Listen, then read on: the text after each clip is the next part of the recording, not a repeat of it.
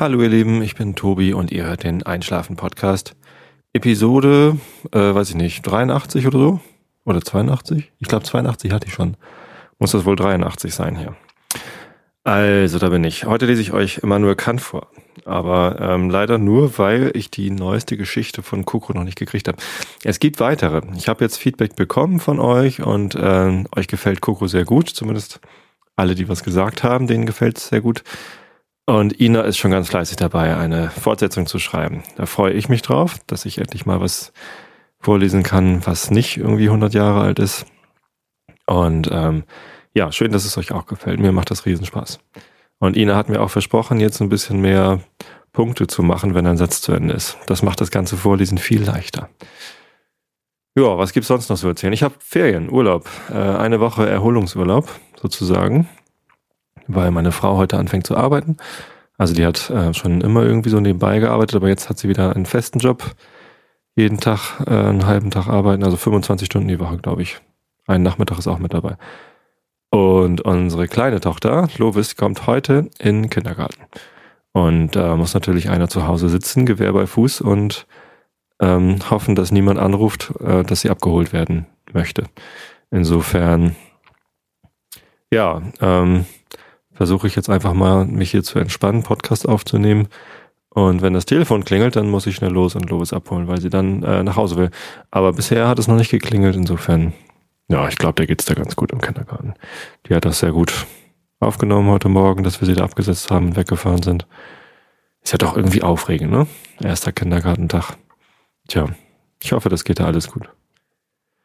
Ähm, ja, Insofern habe ich jetzt eine Woche Urlaub, aber naja, wir fahren halt nicht weg, sondern meine Frau geht arbeiten und die Kleine kommt in den Kindergarten und ich muss hier sitzen. Komischer Urlaub. Aber was soll's. Ich hatte wenigstens mal wieder ein bisschen Zeit. Ähm, und die habe ich gestern Abend gleich genutzt. Ich musste ja dann nicht früh ins Bett, sondern ich habe mir dann mal wieder die Nacht um die Ohren gehauen. Mit Programmieren. Das ist ja auch so ein Hobby von mir. Und ich hatte schon lange vor, äh, mir ein Programm zu programmieren, eine App für mein Android-Telefon, die automatisch nachguckt, ob die neuesten Daten von Feedburner schon da sind. Ich benutze ja Feedburner, um äh, zu gucken, wie viele Abonnenten ich habe hier vom Einschlafen-Podcast. Feedburner ist so ein Service, den hat Google irgendwie vor zwei, drei Jahren gekauft und da kann man halt seinen Podcast-Feed oder auch wenn man einen Blog schreibt, kann man da seinen Feed angeben bei Feedburner und der macht dann eine neue Adresse und jagt das quasi da durch und zählt dann die Abrufe und guckt halt so ein bisschen, hat der, der hier abruft, schon mal heute abgerufen und so weiter und so fort. Ich weiß nicht genau, welche Intelligenz da alles drinsteckt bei Feedburner, aber am Ende kommt halt raus, äh, dieser Feed hat so und so viele Abonnenten. Und ähm, das finde ich ganz toll. Also ich ähm, mache diesen Podcast ja wirklich nur weil ihr ihn hört. wenn ihn niemand hören würde, würde ich damit aufhören. Das ist so, wenn man Feedback kriegt, dann macht man mit etwas weiter. Wenn man kein Feedback kriegt, dann hat man irgendwann keinen Spaß mehr dran. Und ja, apropos Feedback, ich habe ja in iTunes habe ich auch nochmal Feedback bekommen. Da gibt's leider keine automatische Benachrichtigung oder so.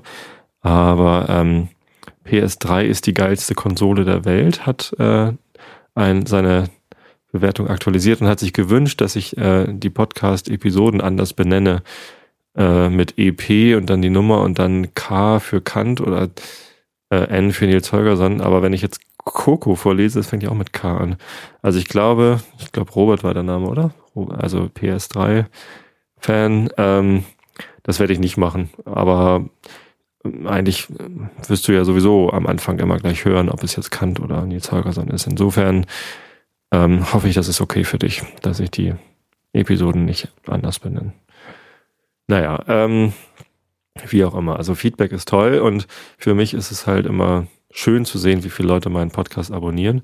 Insofern, also wenn ihr jetzt diesen Podcast immer über das Web hört, über einschlafen-podcast.de, würde ich euch glatt bitten, ähm, macht doch mal iTunes auf und abonniert den Einschlafen-Podcast. Dann äh, weiß ich, dass ihr regelmäßige Hörer seid. Und das macht mich immer glücklich, wenn ich dann sehe, ah, jetzt wieder 300 Abonnenten. Die Zahl verändert sich in letzter Zeit nicht mehr so stark. Am Anfang ist das relativ schnell angestiegen. Und äh, jetzt verharre ich so um die 300 immer. Äh, was nicht schlimm ist. 300 Abonnenten zu haben, ist ja, ist ja schon mal ganz gut so. Aber ich hatte mir eigentlich, als ich angefangen habe, gesagt, so nach einem Jahr, nee, nicht als ich angefangen habe, zu Weihnachten, hat mein Bruder mich gefragt, warum machst du das überhaupt? Und dann habe ich gesagt, auch weil das schön ist, wenn da viele Leute zuhören. Und da hatte ich so gedacht, wenn nach einem Jahr 1000 Abonnenten da sind, dann bin ich stolz. Und ich dachte, das wäre so ein Ziel wie äh, in drei Wochen laufe ich Marathon oder so. Also ein sehr ehrgeiziges Ziel. Aber vielleicht schaffen wir das ja. Vielleicht macht ihr noch mal ein bisschen Werbung. Ähm, erstens durch eine Bewertung im iTunes Store und zweitens, wenn ihr so Facebook oder Twitter benutzt, dann erzählt euren Freunden, wie toll der Einschlafen-Podcast ist. Und ähm, ja, dann kommen wir vielleicht irgendwann auf 1000 Abonnenten. Und das ist einfach schönes Feedback für mich. Und dafür habe ich mir eine, eine Android-App gebaut gestern Abend und das war ganz toll. Ich habe irgendwie am Abend habe ich Linux installiert auf meinem PC. Da war irgendwie kein frisches Linux drauf und ich habe das auch nie benutzt. Und ich habe gesagt, na, dann machst du mal ein neues Ubuntu drauf. Und dann habe ich die ganzen Entwicklungstools installiert, Eclipse und Java und die Android-Emulatoren äh, und so, SDK. Und das ging so ratzfatz. Dann habe ich irgendwie in Google nach irgendwie den jeweiligen Sachen gesucht. Ja, ich brauche hier ähm, HTTP-Client, also ich muss ja einen, ja, da gibt es so eine Awareness-API von Feedburner. Kann man sich über eine URL einfach so eine kleine XML-Datei abholen und das dann guckt, da steht dann drin halt, wie viel Abonnenten gestern da waren. Und das wird dann gepasst und dann wird es angezeigt und das war alles so einfach, äh, dass ich tatsächlich innerhalb von einer Stunde oder so, ja, vielleicht auch zwei Stunden hatte ich ein lauffähiges Programm ähm, was dann sogar irgendwie im Hintergrund so ein Service hatte, alle halbe Stunde nachgucken, ob eine neue, ob die, die, die neuen Werte schon da sind und dann eine Notification, so eine Benachrichtigung oben in der Statuszeile anzeigt. Da war ich schon stolz auf mich, dass ich immer noch programmieren kann. Ich habe das jetzt schon ein halbes Jahr lang nicht mehr gemacht. Ich bin ja jetzt ein halbes Jahr lang schon kein Programmierer mehr, sondern Produktmanager. Und äh, ja, es geht noch. Ich kann noch programmieren. Allerdings habe ich ziemlich unsauber programmiert. Ich habe mal eben hingeschliert und keine Tests geschrieben und so. Oh, oh, oh. Wenn meine Entwickler im, im Team das sehen würden, die würden bestimmt schimpfen. Aber egal. Achso, die können das sogar sehen. Ich habe das äh, bei GitHub hochgeladen, das Projekt. Naja, findet eh keiner. Mal gucken, vielleicht werde ich damit ja nochmal berühmt mit dem Programmieren. Nee, ich glaube auch nicht. Ähm, aber ich benutze das Programm und ich finde es toll und ja, falls ihr auch einen Blog oder Podcast betreibt und auch Feedburner benutzt, dann könnt ihr, und auch ein Android-Telefon habt, dann könnt ihr es gerne benutzen. Findet ihr. Ich glaube, ich lade das auch mal in den Android Market hoch. Dann kann man das da auch finden. Ja, genau. Die neueste Geschichte von Coco ist noch nicht da. Da warte ich noch drauf, wie gesagt. Wahrscheinlich äh, macht Ina noch ein paar Punkte oder so. Das wäre ganz gut. Deswegen lese ich euch jetzt heute Kant vor. Wollte ich nicht noch irgendwas erzählen? Ich war gestern Abend beim Griechen und ähm, mit meiner Familie und meiner Mutter. Also gehört natürlich auch zu meiner Familie, aber Frau und Kinder und Mutter, also mit vier Frauen beim Griechen. Und ähm, ich habe, was habe ich denn gegessen? Ach so, ja, Gyros und Metaxa-Soße, also Gyros Spezial. Oh, das liegt mir immer noch am Magen. Das sind so Riesenportionen dann mal beim Griechen. Und es gab nur einen Uso zum Verdauen. Bei dem Griechen, wo ich nach der Bandprobe immer hingehe mit meinen Jungs. Da gibt's ja aber vorweg ein Uso und hinterher ein Uso aus gesundheitlichen Gründen. Auch gut so. Ähm, tja. Und vor allem meine kleine Tochter Lovis, die hat einen Kinderteller mit Gyros bekommen. Das war eine Riesenportion. Das war unglaublich. Also das hätte sie in ihrem Leben nicht geschafft. Stattdessen, das irgendwie das aufzuessen, hat sie dann von mir noch Reis geklaut. und naja, so richtig viel von ihren Pommes und Gyros hat sie dann nicht geschafft, aber das durften wir dann ja mitnehmen. Das packen sie einem dann immer automatisch ein. Die wissen schon, dass sie zu große Portionen machen. Warum machen sie dann nicht einfach kleinere Portionen? Griechen sind, glaube ich, so, oder? Die wollen immer, dass alle platzen von Essen. Naja, so ist das halt. Gut, ich, ähm, ich will heute mal gar nicht so viel erzählen. Ich lese euch jetzt Kant vor und dann könnt ihr schon einschlafen. Und äh, ja, ich glaube, die Episode wird insgesamt ein bisschen kürzer. Aber ich bin so ein bisschen ähm, angespannt auch gerade, weil ich die ganze Zeit denke, hm, wahrscheinlich kommt ja gleich der Anruf, dass Lovis abgeholt werden muss. Hm, naja, ich glaube ja nicht. Also wenn er kommt, dann schneide ich ihn raus. Keine Sorge, ihr könnt jetzt in Ruhe einschlafen. Also legt euch hin, kuschelt euch ein und macht die Augen zu. Immanuel Kant, Kritik der reinen Vernunft. Wir sind auf Seite A 111. Viertens. Vorläufige Erklärung der Möglichkeit der Kategorien als Erkenntnisse a priori. Es ist nur eine Erfahrung, in welcher alle Wahrnehmungen als im durchgängigen und gesetzmäßigen Zusammenhange vorgestellt werden. Ebenso wie nur ein Raum und Zeit ist, in welcher alle Formen der Erscheinung und alles Verhältnis des Seins oder Nichtseins stattfinden. Wenn man von verschiedenen Erfahrungen spricht, so sind es nur so viel Wahrnehmungen, sofern solche zu einer und derselben allgemeinen Erfahrung gehören. Die durchgängige und synthetische Einheit der Wahrnehmung macht nämlich gerade die Form der Erfahrung aus, und sie ist nichts anderes als die synthetische Einheit der Erscheinung nach Begriffen. Die Einheit der Synthesis nach empirischen Begriffen würde ganz zufällig sein und gründeten diese sich nicht auf einen transzendentalen Grund der Einheit, so würde es möglich sein, dass im Gewühle von Erscheinungen unsere Seele anfüllete, ohne dass doch daraus jemals Erfahrung werden könnte. Als denn fiele aber auch alle Beziehung der Erkenntnis auf Gegenstände weg, weil ihr die Verknüpfung nach äh, weil ihr die Verknüpfung nach allgemeinen und notwendigen Gesetzen mangelte. Mithin würde sie zwar gedankenlose Anschauung, aber niemals Erkenntnis, also für uns so viel als gar nichts sein. Die Bedingungen a priori einer möglichen Erfahrung überhaupt sind zugleich Bedingungen der Möglichkeit der Gegenstände der Erfahrung. Nun behaupte ich, die eben angeführte Kategorien sind nichts anderes als die Bedingungen des Denkens in einer möglichen Erfahrung, so wie Raum und Zeit die Bedingung der Anschauung zu eben derselben enthalten. Also sind jene auch Grundbegriffe, Objekte überhaupt zu den Erscheinungen zu denken und haben also a priori objektive Gültigkeit. Welches dasjenige war, was wir eigentlich wissen wollten.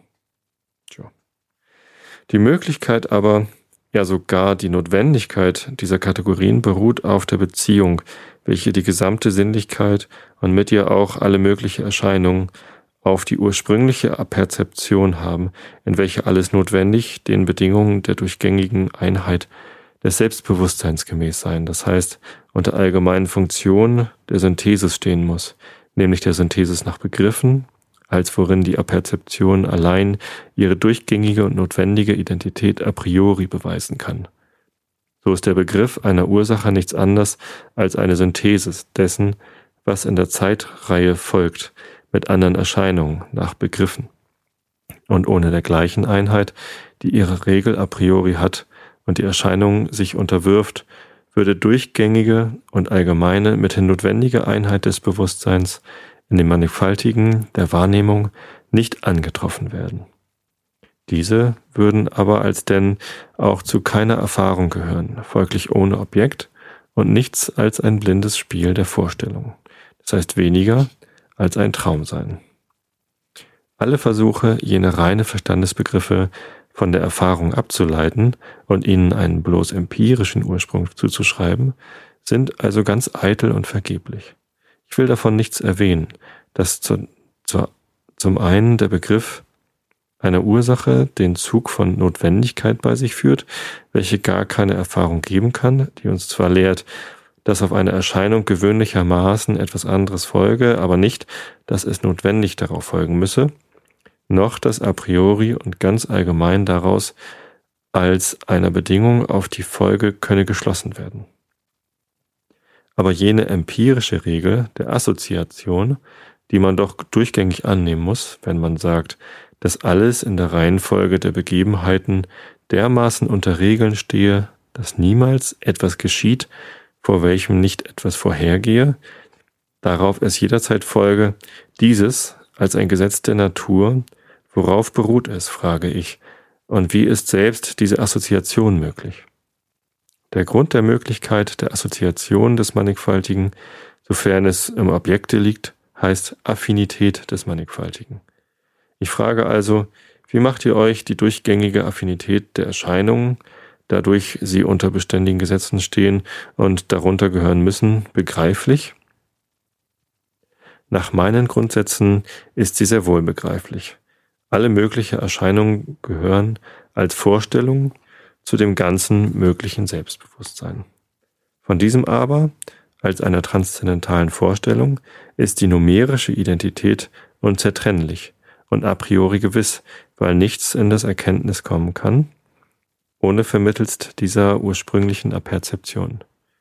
Da nun diese Identität notwendig in der Synthesis alles Mannigfaltigen der Erscheinungen, sofern sie empirische Erkenntnis werden soll, hineinkommen muss, so sind die Erscheinungen Bedingungen a priori unterworfen, welche ihre Synthesis der Apprehension durchgängig gemäß sein muss. Nun heißt aber die Vorstellung einer allgemeinen Bedingung, nach welcher ein gewisses mannigfaltige mithin auf einerlei Art gesetzt werden kann, eine Regel und wenn es so gesetzt werden muss, ein Gesetz. Also stehen alle Erscheinungen in einer durchgängigen Verknüpfung nach notwendigen Gesetzen und mithin in einer transzendentalen Affinität, woraus die empirische die bloße Folge ist. Dass die Natur sich nach unserem subjektiven Grunde der Aperzeption richten, ja gar davon in Ansehung ihrer Gesetzmäßigkeit abhangen solle, lautet wohl sehr widersinnisch und befremdlich. Bedenket man aber, dass diese Natur an sich nichts als ein Inbegriff von Erscheinung, mithin kein Ding an sich, sondern bloß eine Menge von Vorstellungen des Gemüts sei, so wird man sich nicht wundern, sie bloß in dem Radikalvermögen aller unserer Erkenntnis, nämlich der transzendentalen Aperzeption, in derjenigen Einheit zu sehen, um deren Willen allein sie Objekt aller möglichen Erfahrung, das heißt Natur heißen kann und dass wir auch eben darum diese Einheit a priori mithin auch als notwendig erkennen können, welches wir wohl müssten unterwegs lassen, wäre sie unabhängig von den ersten Quellen unseres Denkens an sich gegeben. Denn da wüsste ich nicht, wo wir die synthetischen Sätze einer solchen allgemeinen Natureinheit hernehmen sollten, weil man sie auf solchen Fall von den Gegenständen der Natur selbst entlehnen müsste. Da dieses aber nur empirisch geschehen könnte, so würde daraus keine andere als bloß zufällige Einheit gezogen werden können, die aber bei weitem an den notwendigen Zusammenhang nicht reicht, den man meint, wenn man Natur nennt. So, jetzt muss ich schon aufhören.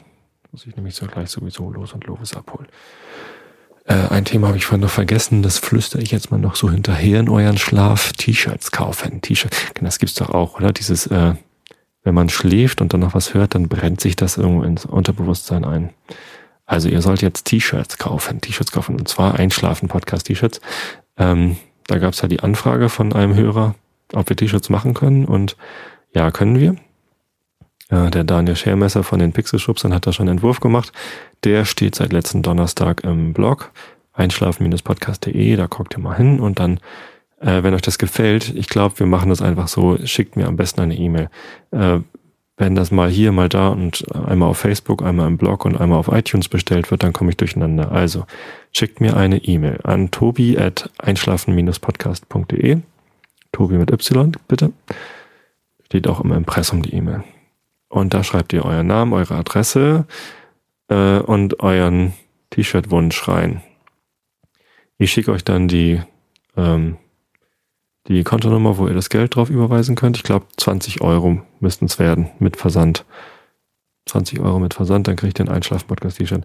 Ähm, und im Moment sieht es so aus, als ob die weißen T-Shirts ähm, beliebter werden. Ich glaube, weiß ist auch besser, das zieht man häufiger mal an. Orange ist zwar toll, ich finde das super, das T-Shirt, ähm, aber das zieht man dann einmal an und dann kann man das so schnell nicht wieder anziehen, weil dann hat man es schnell über. Also weiße T-Shirts, vorne das Schuch drauf, Schafbuch. Und ähm, genau, eure Größe brauche ich dann noch. Und dann gebe ich das alles gemeinsam an, weiter an den Daniel. Und der macht die dann, schickt sie mir zu und dann schicke ich sie euch weiter. Also, ähm, sagt Bescheid. Ich denke, ja, 20 Euro müssen wir mit hinkommen.